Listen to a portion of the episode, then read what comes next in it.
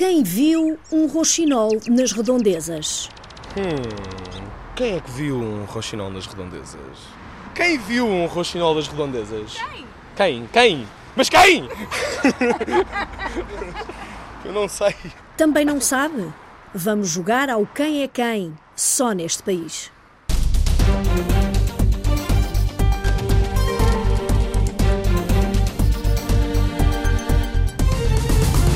Nos 30 anos da Quercus, queremos saber qual o estado do ambiente em Portugal. Fomos à Chamusca visitar o maior centro do país que elimina resíduos perigosos, os tais que ninguém queria no quintal. Isto era muito procurado mesmo para alugar e comprar e agora deixa que ele foi posto ali e muita gente está a balar daqui. A carregueira a ficar vazia. E quantas são as toneladas de resíduos que o país produz? E quantas são eliminadas? Perguntamos mas não há números redondos. À DECO pedimos dicas neste Dia Mundial da Poupança. Numa rua de Faro, encontramos o pato Mosca, que julga que é cão.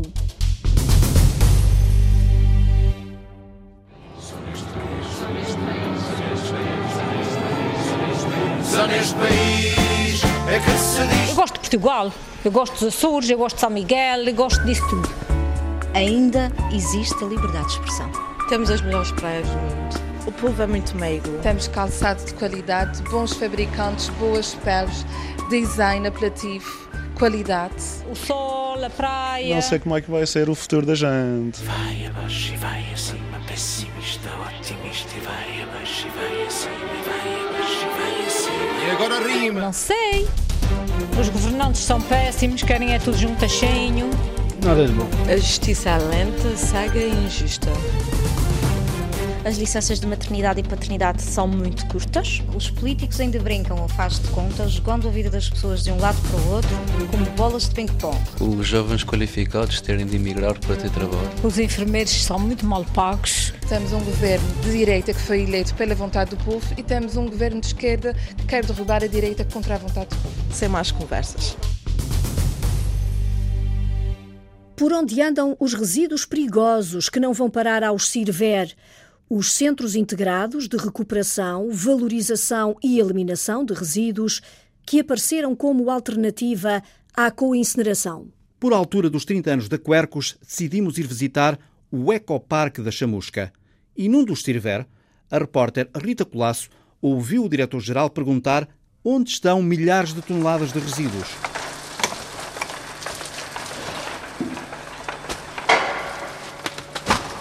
Há um cheiro acre no ar, com notas de canela, vinagre, tintas, um cheiro quase enjoativo que vem destas águas contaminadas, agora a receber tratamento. E depois passamos a água por aqui e todos os contaminantes ficam presos nestas placas.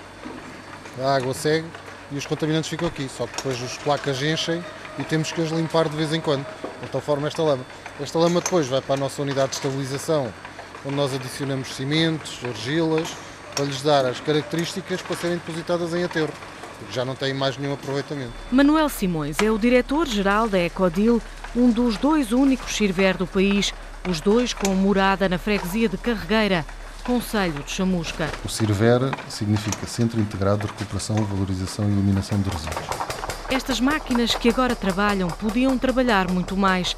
Em 2004, um estudo encomendado pelo governo estimava que Portugal produzia por ano 254 mil toneladas de resíduos industriais perigosos, mas os Chirver começaram a trabalhar em 2008 e sempre abaixo da capacidade de exploração. E o valor que atualmente é produzido em Portugal de resíduos industriais perigosos ronda os nas 150 mil toneladas, 160 mil toneladas, ou seja, muito abaixo da quantidade que estava prevista no estudo de mercado, sendo que em essas 150 mil toneladas são divididas pelos dois CIRVERs, o que faz com que a Ecodil, que tem uma capacidade para cerca de 250 mil toneladas por ano, esteja a 50% da sua capacidade. Onde param então essas 100 mil toneladas? A Ecodil acredita que alguns resíduos industriais perigosos possam estar a ser desclassificados para resíduos não perigosos. Por desconhecimento da legislação que regula a classificação dos resíduos, por falta de atividade industrial que em 2004 era uma e que agora é outra, e que provavelmente pode ter havido uma, uma, uma, quebra na produção de resíduos industriais perigosos, mas principalmente consideramos que alguns resíduos industriais perigosos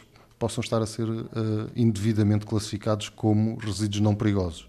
Isso é perigoso. Estar... Sim, isso é perigoso, é bastante perigoso. Uh, a classificação é mal feita por desconhecimento e existe também por intenção de tornar mais barato o tratamento do resíduo. Para além da Ecodil, são às dezenas as empresas que se aninham aqui, no Ecoparque do Relvão. Mas todas reclamam melhores acessibilidades. A estrada não é fácil e todos os dias chegam aqui centenas de caminhões com resíduos perigosos que são obrigados a atravessar várias povoações. Passam na, na Estrada Nacional, na 118, uh, com segurança, com tudo, mas evidentemente que se houvesse uma acessibilidade diferente era muito, era muito mais seguro. Não é? Como é que vocês convivem aqui com a população à volta? Enfim, digo isto porque, no fundo, uh, aceitaram receber aquilo que mais ninguém quis sim, depois de tanta sim, polémica, sim, não é? Sim, sim, é verdade, é verdade. Mas creio que foi, creio que é um, um, um excelente cluster, o Ecoparque do Ralvão, que é um, um ecoparque virado para o ambiente. O ambiente já teve melhores dias na freguesia da Carregueira, à porta da pastelaria Fortunato, Conta-se agora a má fortuna que é ter aqui tão perto tanto lixo. Isto era muito procurado mesmo para alugar e comprar e agora deixa aquilo foi posto ali e muita gente está a balar daqui. Olha, de manhã é que uns maus cheiros, uns maus cheiros que não se pode. Essa é a primeira. E Cidália vai dizer agora a segunda. No fim de estar começado é que disseram que aquilo estava já quase a abrir. E ninguém se mexeu aqui? ninguém, tudo, tudo ficou sossegadinho. Em trabalho, trabalha lá muita gente, foi, foi bom para trabalho. Mas em questão de, pronto, de gente propriamente aqui a viver, afastou muito. Lá dentro da pastelaria Fortunato, Isabel Antunes divide a mesa com ninguém. Isto é de manhã não se pode, a gente não pode abrir as nossas portas, é um cheiro horrível, a gás e, e a tintas e aquilo tudo, isto é um cheiro horrível. E é que está a ir muita gente embora daqui, pessoas que se vê muita casa fechada, pessoas que já estão a ir embora, e é assim, isto veio dar trabalho, mas muita, muita gente que lá está também não é daqui. É isto que as pessoas às vezes também falam um bocadinho. Uh, mesmo de cafés e tudo, é como a senhora está a ver, não se vê ninguém. É hora de almoço, pois, costumava estar cheio. Pois, e é como está a ver, não está aqui ninguém para beber café, porque não podem beber, não podem nada, e lá também já puseram essas máquinas para café e isso, as pessoas também não saem, não, não fazem gasto. Obrigada, boa tarde. Nos quintais da Carreira, freguesia da Chamusca, o cheiro daquilo que mais ninguém quis. E quanto à pergunta feita pelo diretor-geral do CIRVER, afinal, quantas toneladas de resíduos perigosos são produzidos no país e quantas são tratadas e eliminadas? O jornalista Nuno Rodrigues colocou a questão à Agência Portuguesa do Ambiente e, comparando com os valores de há 10 anos, Nuno Lacasta avançou um número muito superior. Valores de 2000 e 14 estamos na casa 543 mil toneladas. Esse número que, que, que me está a, a avançar, os, 540, as 543 mil... Hum. Perigosos. Agora. Mas a estimativa, é a estimativa de 2004 apontava para, para uh, cerca de 250 mil toneladas. O valor que estava referido dizia respeito àqueles que seriam tratados pelos, por estes centros de tratamento de resíduos, os CIRVER, como há pouco referiu. Uhum. O que eu estava a tentar explicar é que existe um conjunto de outros uh, atores que já tinham, aliás, licenças à época e que tratam resíduos perigosos também. Depois destas palavras, a Quercus insiste quantos resíduos perigosos são produzidos em Portugal. Rui Berkmayer entende que a pergunta continua sem resposta. A Agência Portuguesa do Ambiente não esclareceu nada sobre esta questão, porque de facto falou em resíduos, as tais 500 e tal mil toneladas, é um estudo que existe no Ministério do Ambiente, mas que não tem a ver com a produção de resíduos, ao contrário do que disse o responsável da APA. Tem a ver com o tratamento dos resíduos. Inclusive, é esse estudo duplica dados. Tem dados de várias empresas que são duplicados, porque é a empresa que recolhe, que trata e o dado aparece várias vezes. Portanto, esse dado não tem utilidade nenhuma e, portanto, é, muito, é, é lamentável que a APA esteja a utilizar um dado que não tem interesse. O dado que nós precisávamos e que a APA não tem, e o Ministério não tem, e há mais de 10 anos que isso devia ter sido resolvido, é o dado sobre a produção de resíduos. O que quer dizer que nós hoje em Portugal, 10 anos depois de ter montado o sistema de tratamento de resíduos perigosos, que é dos melhores da Europa, nós neste momento em Portugal não sabemos quantos resíduos perigosos é que são produzidos e cria-se uma situação de haver alta probabilidade de haver muitos resíduos que estão a ser encaminhados para soluções que não são amigas do ambiente e ilegais. A questão que permanece, 10 anos depois de terem sido criados os CIRVER, os centros que apareceram como alternativa à co-incineração. Numa viagem pela história do ambiente, a jornalista Arlinda Brandão começa por recordar a longa batalha contra a queima de resíduos perigosos. Incineração não é solução, grita-se nos anos 90. As populações saem à rua. Nas notícias, ouve-se a contestação à queima de resíduos industriais perigosos nos fornos das cimenteiras. Tal como em Maceira, os sinos tocaram também a rebate em Souzelas. O protesto fica conhecido por ninguém querer lixo tóxico no seu quintal. É lamentável, é uma prenda fim de ano muito triste para esta população. Como sabe, a qualidade de vida não vai ser a mesma, portanto, o, o ambiente, o ar que respiramos não é o mesmo. Esta luta das populações contra os resíduos perigosos torna-se no mais longo e mediático conflito da história do ambiente em Portugal. Uma história que mostra as inundações de 25 de novembro de 1967 como a primeira grande catástrofe ambiental no país. Que a gente abria uma janela dali daquele lado, só ouvia gritos de socorro em cima dos telhados a gente não tinha quem nos salvasse a gente, como é que a gente podia ir salvar os outros? Em tempo de ditadura, é também ao microfone do Rádio Clube Português que o então Ministro do Interior, Santos Júnior, lamenta o número de vítimas. Apurou-se mais tarde que foram mais de 7 mil mortos na zona da Grande Lisboa. torrencial que desabou sobre Lisboa e alguns dos conselhos limítrofes. A oposição ao regime aponta o desordenamento como causa direta da tragédia, com a ocupação de margens de rios e a urbanização desenfreada nos arredores da capital. É o despertar das políticas ambientais, mas os alertas vêm de trás. Nos anos 40, o poeta Sebastião da Gama pede para se salvar a Serra da Rábida, ameaçada pelo corte de árvores para fabricar carvão. Nasce a Liga para a Proteção da Natureza, a mais antiga associação de defesa do ambiente do país e uma das mais antigas do mundo. Nos anos 50, também o escritor Aquilino Ribeiro, no romance Quando os Lobos Uivam, alerta para a exploração florestal que destrói a paisagem do país.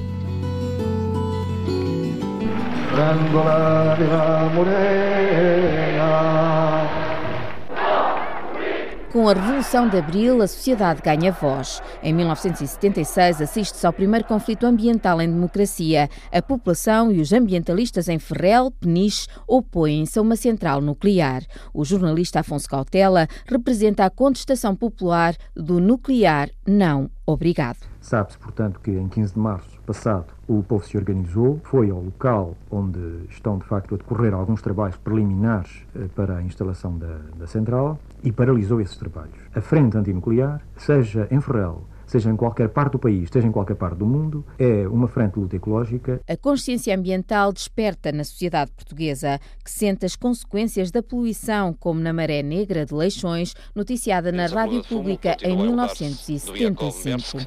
Teve uma explosão a bordo, frente à praia de Matosinhos, no momento da atracagem ao cais de petroleiros.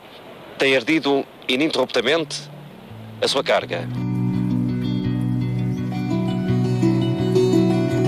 Salvem o lince e a Serra da Malcata. É a campanha popular da Liga para a Proteção da Natureza que impede mais um avanço do eucalipto. Nesta década de 80, a população da aldeia de Barqueiros também resiste à exploração de caulino a céu aberto, no que fica conhecida como a Guerra dos Caulinos. Eu acho que a única solução é para fora da freguesia, que isto não traz benefício nenhum à, à freguesia.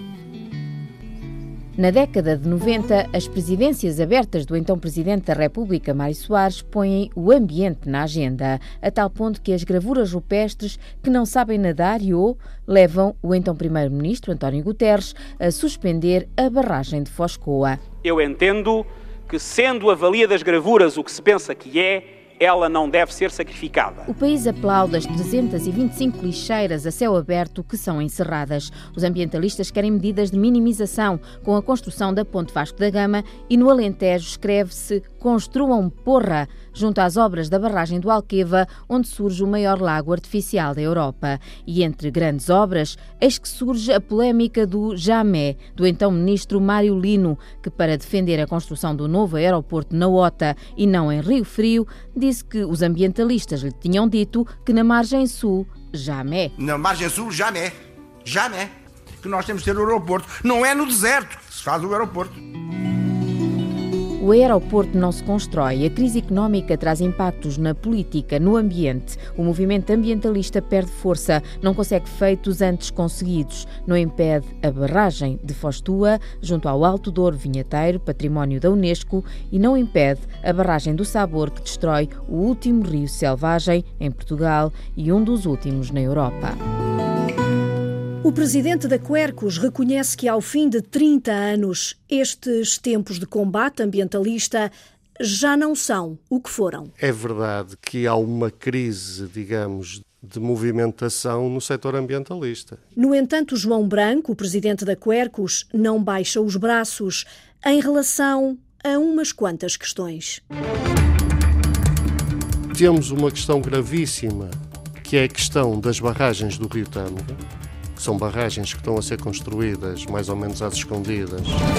Sei se sabe que foi autorizada a construção de uma barragem, que é a barragem de Veiguinhas, no interior do Parque de Montezinho. Já tinha sido chumbada pelo Ministério do Ambiente várias vezes. Só que depois os interesses económicos e políticos acabaram por se sobrepor. Já agora dou-lhe mais um exemplo, que isso é que é só neste país, que é, nós tivemos agora há pouco tempo o anúncio de um grande investimento do programa LIFE para conservação de aves de rapina e necrófagas no Douro Internacional, mas depois temos ao mesmo tempo o pedido de licenciamento do tal Parque Eólico de Torre de Moncorvo, onde as aves andam ali a passear de um lado para o outro. E também lhe dou o exemplo do, da Serra da Malcata.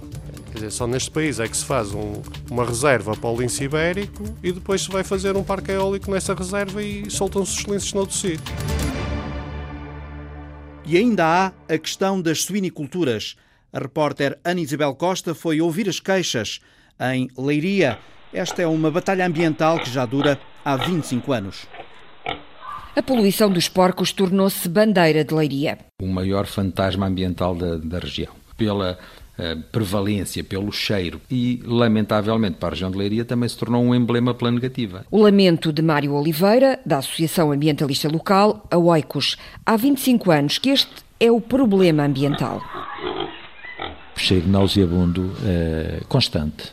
Uh, já não se trata só de quando há descargas mais violentas, e as descargas na Ribeira dos Milagres são diárias. Rui Crespo é o porta-voz da Comissão de Ambiente e Defesa da Ribeira dos Milagres, o afluente do Rio Lis, que se tornou o símbolo da poluição das suiniculturas. Todos os efluentes produzidos pelos animais são lançados uh, ou na Ribeira dos Milagres, alguns diretamente no Rio Lis e outros nos terrenos, uh, no, nos campos do Lis.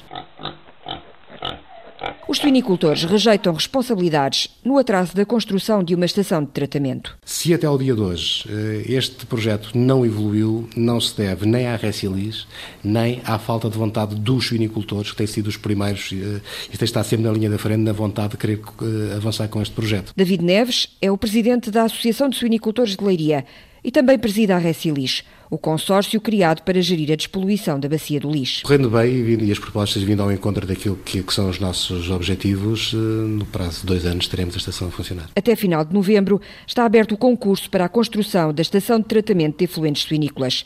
São 23 milhões de investimento, 45% dos quais com dinheiro comunitário. Rui Crespo, só acredita vendo. Ainda não é desta, porque ao fim de tantos anos, de tantas lutas, de tantas promessas, de tantos projetos,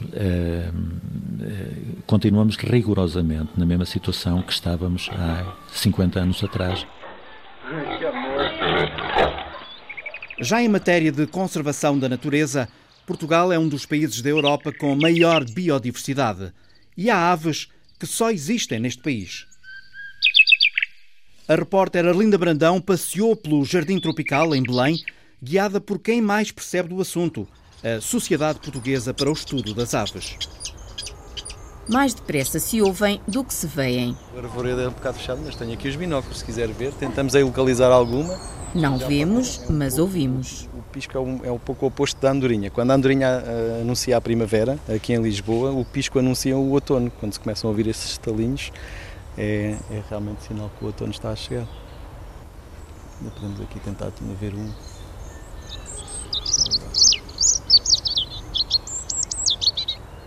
Os chapinhos também há aqui.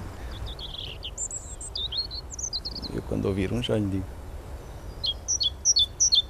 Este, este cantou agora. Agora estava um melro a cantar também. Este é, este é o melro que está a cantar. Aqui tem mel, isto é um mel a cantar. E também estava uma totinegra aí. Mas há de tudo aqui. Há de tudo, mas Luís Costa, da Sociedade Portuguesa para o Estudo das Aves, que nos faz companhia neste passeio, está surpreendido com o grande número de melros aqui no Jardim Tropical, mesmo ao lado do Mosteiro dos Jerónimos, no coração turístico de Lisboa. Este, este é o macho do mel, porque é, é, todo preto, com o bico amarelo. A fêmea é mais acastanhada, que está ali ao lado logo. Pronto, depois nas aves também há muita gente que se dedica à observação e que é um desafio para eles todos estar a distinguir não só as espécies, mas dentro de cada espécie quais são as aves mais velhas, as mais novas, porque têm plumagens diferentes. Às vezes ver que o macho e a fêmea também têm as plumagens completamente diferentes. Pronto, isto depois há, há muita gente que se dedica a ver essas diferenças e a, e a aprender a observar as várias espécies. E são tantas as espécies que se podem ver em Lisboa que muitos nem se apercebem. Eu acho que em Lisboa a maior parte das pessoas pensa que, se calhar sem um olhar muito apurado, pensam que haverá pardais, gaivotas, uh, melros e se calhar pouco mais que isso. Mas uh, Lisboa é uma cidade que tem mais de uma centena de espécies de aves. Indo para qualquer jardim, uh, mesmo no meio da cidade, poderão ver que há muito mais aves, como neste momento estamos aqui a ouvir piscos e chapins, um gaio, por exemplo, que já ouvi aqui. Portanto, há, há, muito mais espécies de aves do que as pessoas pensam em Lisboa. O que há em Lisboa e só neste país. Não é normal as aves que nós temos aqui. Uma pessoa que viva no norte da Europa e que vem em turismo a Portugal vai ver muitas e muitas e muitas espécies de aves que, e quem diz de aves diz de flores, de borboletas, enfim, em termos de natureza vai ver muito mais do que é normal no país deles. São aves que existem só mesmo neste país. Temos, por exemplo, o periolo nos Açores, é uma espécie que só existe na ilha de São Miguel. Temos o painho de Monteiro, uma espécie de ave marinha só existe na Ilha Graciosa, também nos Açores. Temos um, umas aves com um nome relativamente estranho que são as freiras, que são aves marinhas que só existem na Madeira. Estamos a trabalhar para que essas espécies não se extingam e que continuem a ser um valor que, que, é só nosso em Portugal. Fundada há 22 anos, a Sociedade Portuguesa para o Estudo das Aves dedica-se a projetos de conservação da natureza e ambiente que lhe têm valido prestígio e reconhecimento internacional. Vamos agora pousar os pés no chão. Vamos à dança?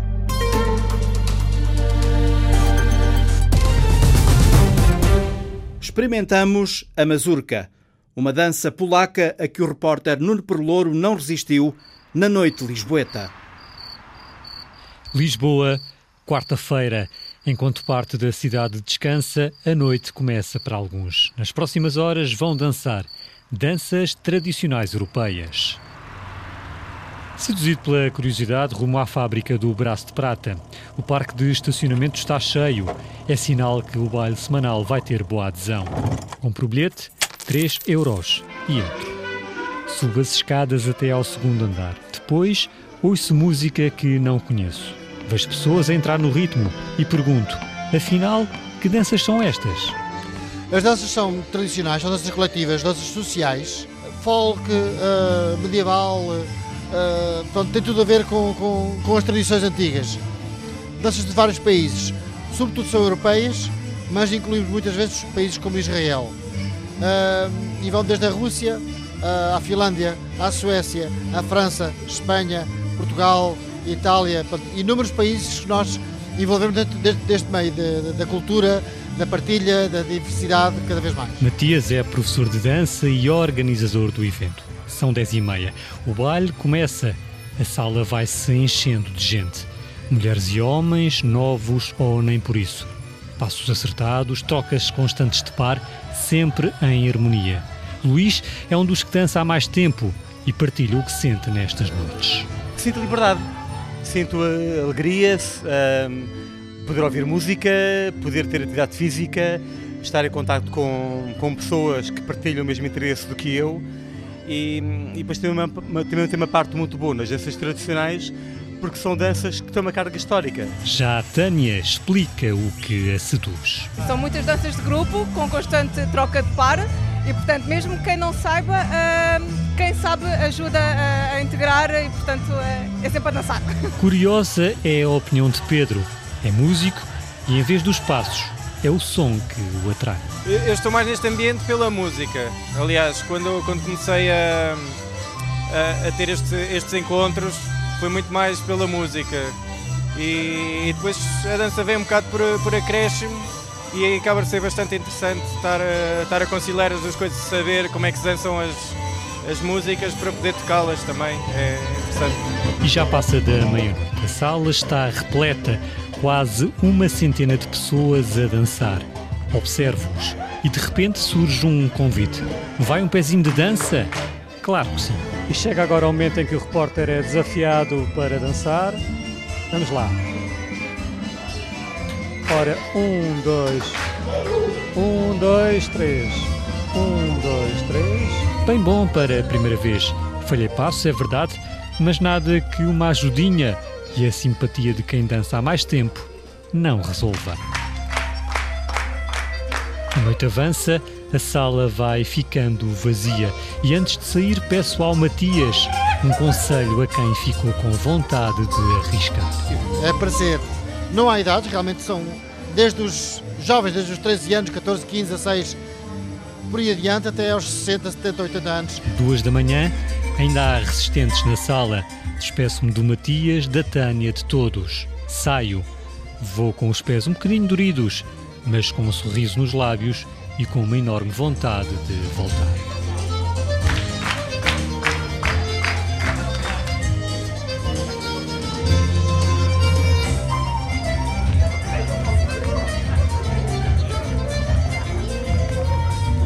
Damos-lhe mais uma pista para o jogo do quem é quem. Com cuidado e com ternura, vá fazendo a sua aposta. Hum, quem é que viu um roxinol nas redondezas? Não foi um roxinol, mas não é que o repórter Mário Antunes foi descobrir um pato mudo numa rua de Faro? Hã? Sim, um pato mudo. E pensa que é cão. O quê? É, e chama-se Mosca. Não tem nada que enganar. Passa por ela quem vai do Largo da Madalena a caminho de São Pedro, pela Rua Serpa Pinto. Rua da Madalena. Esta aqui é a Rua da Madalena? É. Rua da Madalena ou será Rua do Pato? É, o pato é este. É este? Está constipado? Não, é o pato mudo.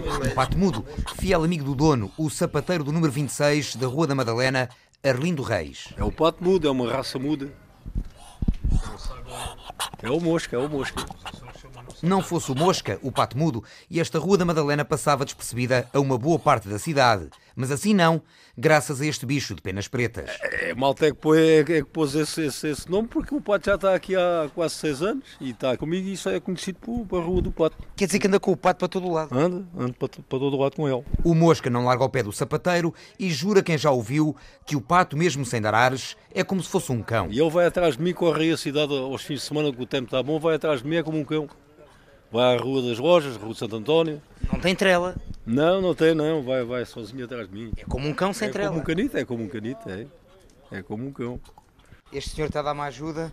É Sou amigo, sou amigo, sou amigo, sou amigo, sou amigo. E é amigo do pato. Amigo do patinho.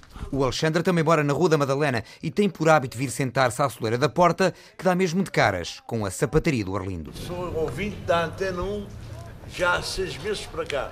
Só apanho na Antena 1 só. É 98 ponto. 97.6. Em perfeita sintonia com o lugar onde mora, o Alexandre guia-nos pelo que já foi esta Rua da Madalena. Havia um estufador ali também, já morreu. Era o estufador, o carpinteiro, o O sapateiro. sapateiro. Havia um, um serralheiro também, ali na, onde é? Ah, Logo a seguir aqui ao Portão Verde. Ah, Era o Zé, sim, sim, Zé da. Gordinha, Zé da Gordinha. Portanto, isto basicamente é um sítio tranquilo onde as pessoas moram, já, já, é, já, Já, não é de trabalho. foi, já foi tranquilo, agora já não é. agora no À fim de noite. semana, à noite, é, Ah, é essa malta aí da, da, da, aí da Borga, aí durante a noite, aí muito. Mas há algum bar aqui na rua, não? Há muitos aqui, da parte de casa é só bares, aqui assim, é a Rua do Crime. Quem mora aqui já mora aqui há muito. Já, olha, tá, que essa senhora aí já mora há 50 e tal anos. Sabe há quantos anos eu moro além? Há 48. 96.1? 97.1. Já se habituou a ver o pato? Já? Vamos fazer rosto de pato. Ah, é pato ou gato, é bezerro. 87 anos.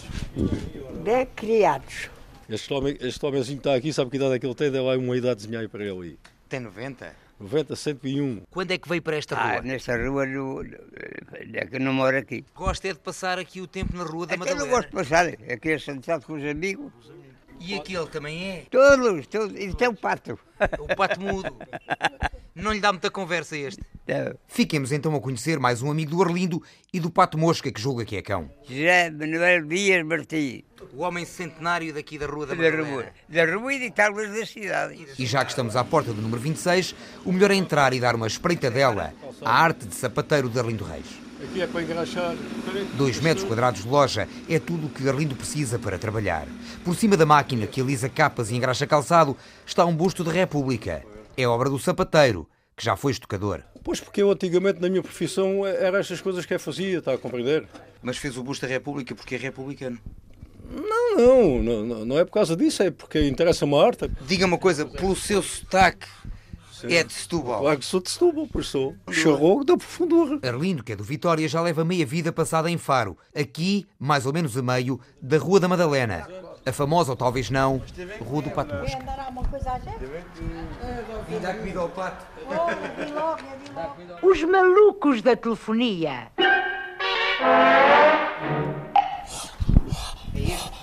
É o que dá quando a Antena 1 sai às ruas deste país. Quer contar-nos histórias da sua rua? Escreva para só neste país, arroba rtp.pt. São as bobines que ainda estão frias. Frappé. Não vê você que a onda bate na lâmpada e recua. E daí o som quer sair e não pode. Tem de aquecer o carburador. Olha, olha, olha. olha. Já está a levantar fervura, olha.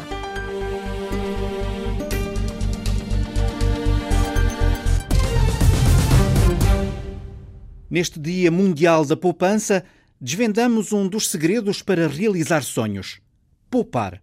A repórter Sandra Henriques foi à procura de dicas da DECO.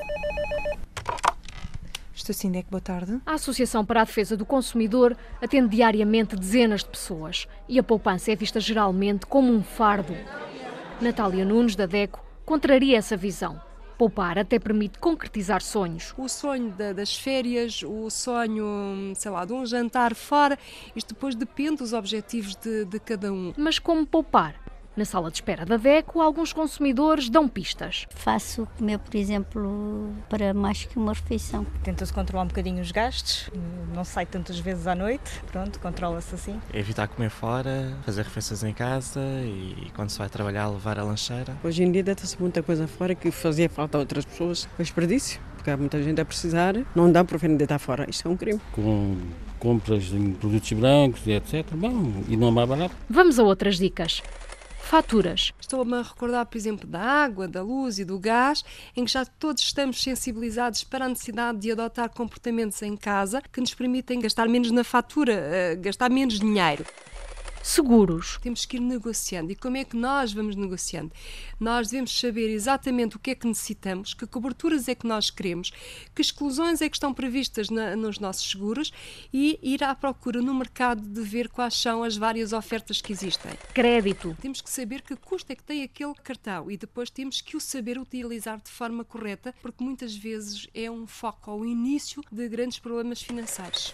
Fidelizações. Mesmo que durante a vigência desses dois anos eu veja que existe uma ou outra operadora que me dê melhores condições, a verdade é que se calhar não me compensa mudar porque eu vou ter que efetuar o pagamento até ao final do, do contrato. Mas. Quando estiver a finalizar esse contrato, aí sim, aí eu devo ver se existe ou não no mercado ah, outra operadora que me ofereça melhores condições, mas acima de tudo eu devo ver se efetivamente necessita ou não todos aqueles serviços que estou, que estou a contratar. Supermercado. É fundamental, por exemplo, fazermos uma lista de compras, é fundamental fazermos a comparação de, de preços. Já agora, nunca vá às compras com fome e cuidado com as guloseimas que estão à espreita, bem junto à caixa registradora.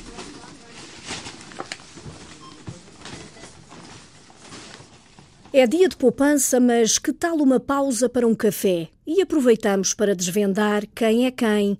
Não é trolha, não consta que tenha bailado na paróquia, não é astrónomo, mas gostava de ver estrelas no céu. Então, já sabe quem é? Chico Fininho!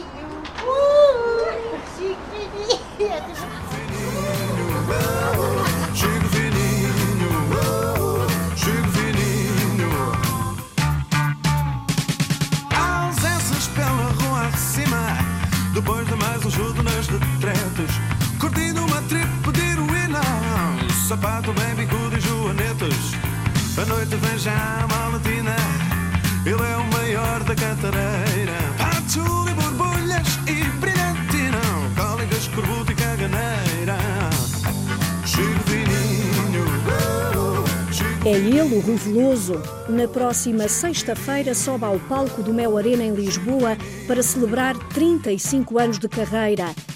E deram para tanto. Ouvindo um roxinol nas redondezas. No calmo improviso do poema. Vá, vamos lá. Um, dois, três.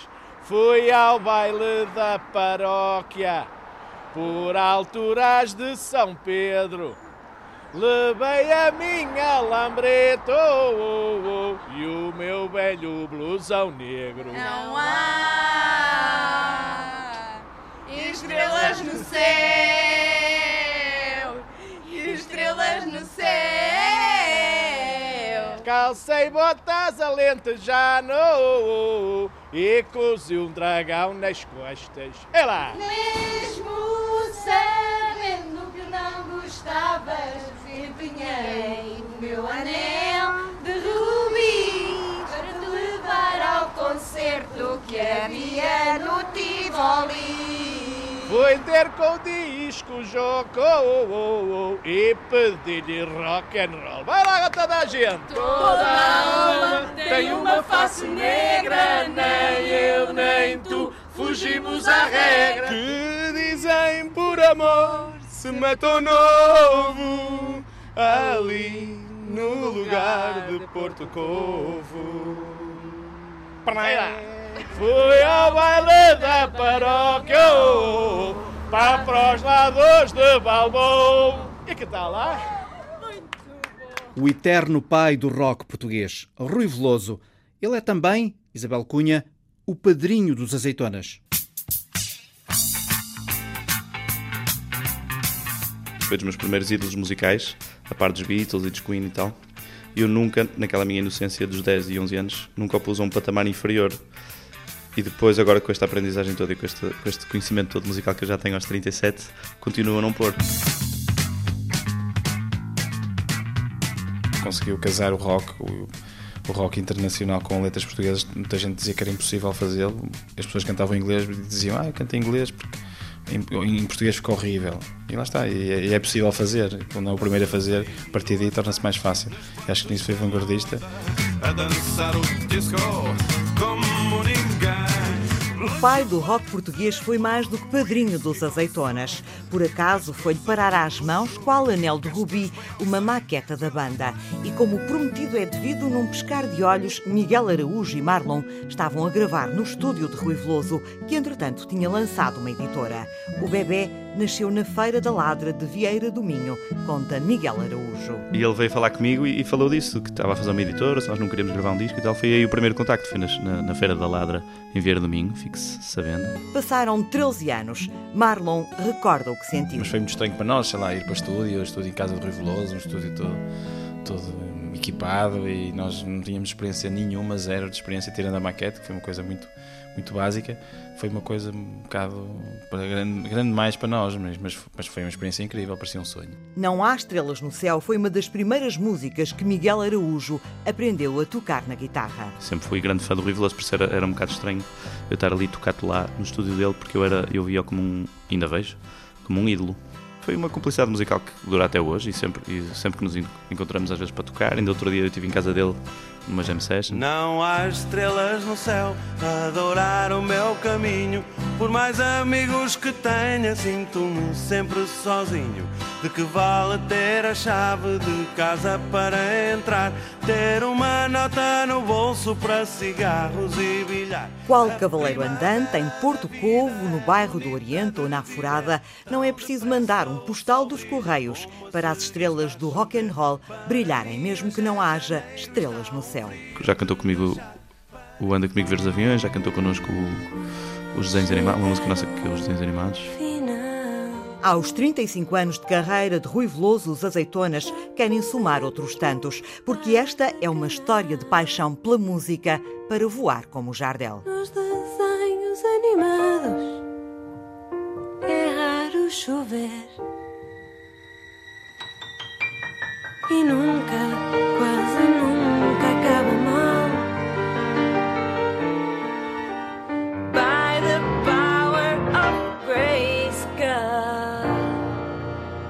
produção de Rita Roque, Sandra Henriques e Rita Colasso. Apresentação de José Guerreiro e Maria de São José. Sonoplastia de João Carrasco, Rui Coelho e António Henrique. Por isso para de chorar, carrega no batom, abusa do verniz, põe os pontos nos is, nem Deus tem o dom de escolher quem vai ser feliz. Um, dois, três, mais rápido. Um, dois, três. Um, dois, três. Um, dois, três, mais rápido. Um, dois, três. Um, dois, três. Um, dois, três. Um, dois, três. Um, dois, três. Um, dois, três. Um, dois, três.